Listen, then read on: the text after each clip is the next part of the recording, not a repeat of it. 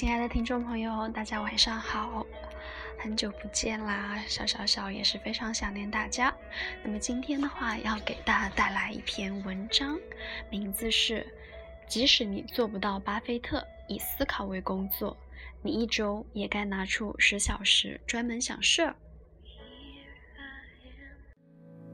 Standing close to you, and yet still so far. 巴菲特并不像你想，并不像你那么忙。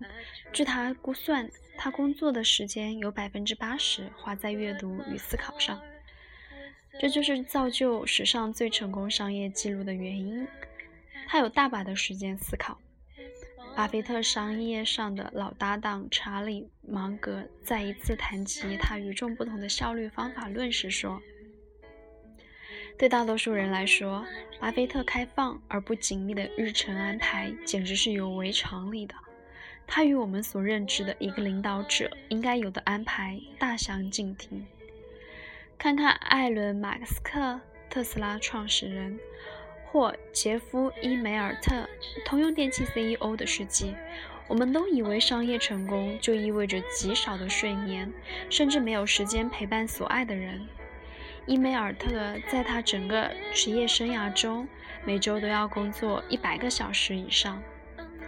巴菲特的日程看上去可能不太合常规，但事实上他是一个开路先锋。部分由于他的榜样作用。过去几年几年里，一些颇为高调的 CEO 也站出来反反对持续的忙碌态。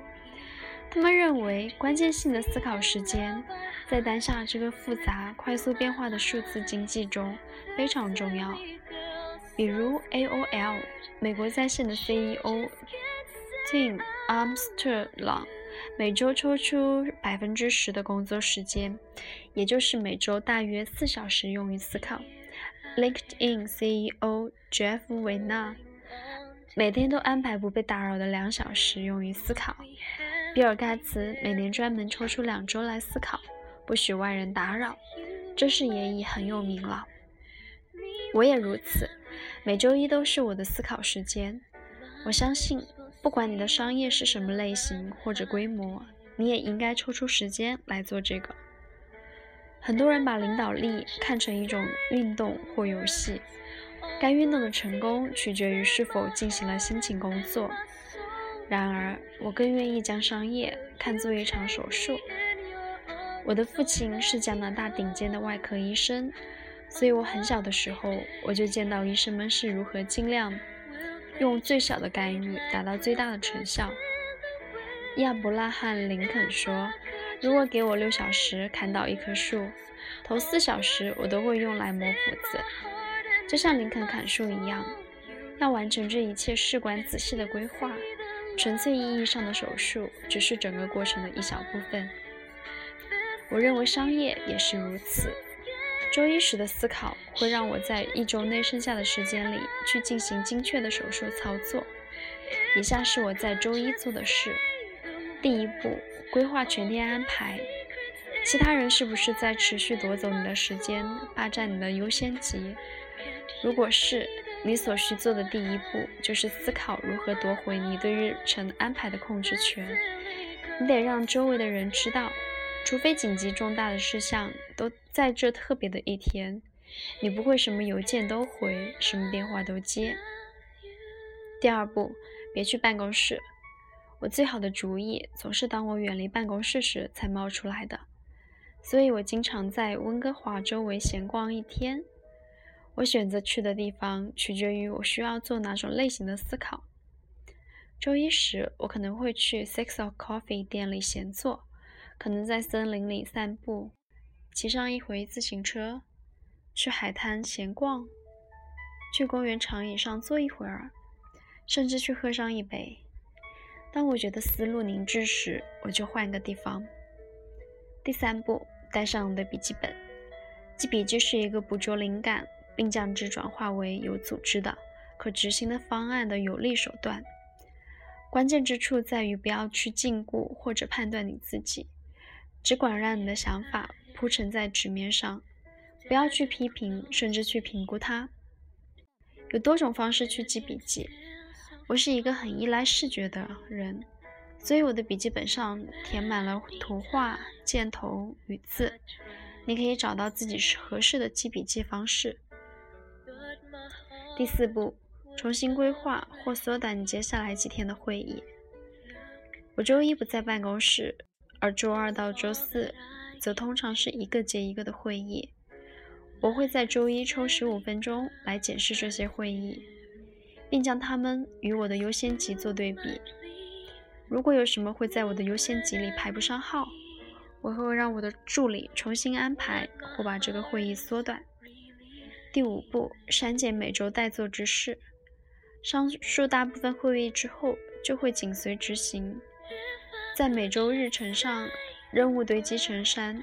我的待做之事如此之长，以至于我几乎不可能完成它们。与其当他们涌来时，我盲目的去核对检验，不如在思考日时去检查这个任务清单，去评估什么是真正优先级的。我总是问我自己：我们是真的应该去这么去做吗？通常我会发现，那些在最开始显得很重要的事，其实并不重要。第六步。标出这一天你需要得到的三个成果。除了计划你未来一周的工作，检视你的待办事项，你还需要为你这一天设定三个目标，并且将它们初步记下来。这会保证你能从这个开放的时间段里得到最大的收获。第七步，用一些有利的问题去鼓励自己深度思考。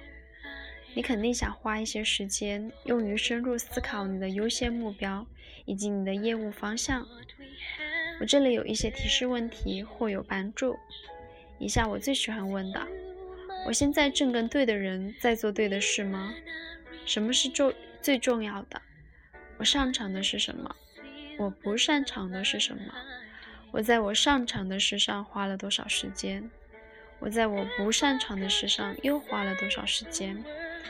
或者我会把目标写下来，然后思索我如何策略性的实现它。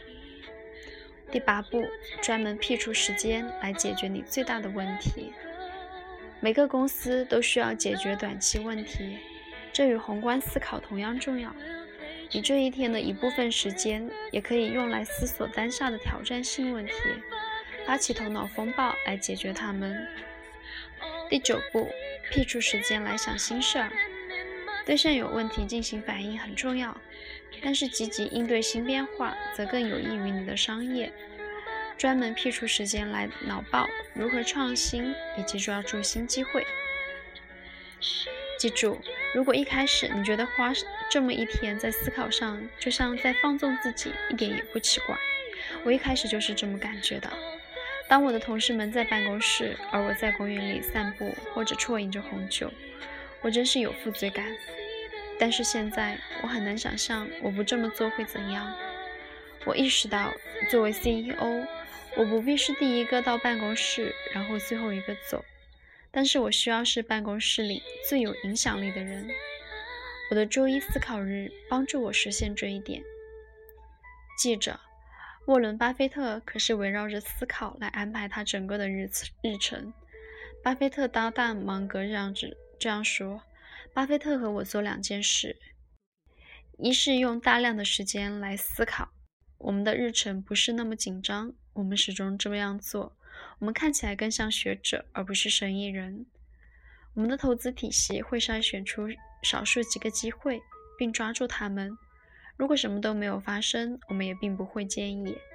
巴菲特也完全如此，他正坐在一个商业帝国的顶端。但如果你去看他的日程表，上面有时会写到理发星期二，理发日。这就是他获得历史上最成功的商业成就之一的原因。他有大量时间来思考。在这个复杂的、快速变化的世界里，世界级 CEO 的日程表应该更向巴菲特学习，而不是杰夫·伊梅尔特。I tried to say, but my 那么今天的文章就到这里了。其实，真的在日常生活中，我们应该花更多的时间在思考上面。所谓磨刀不误砍柴工，觉得想清楚自己想要的是什么，这样子行动起来会更有针对性。各位晚安。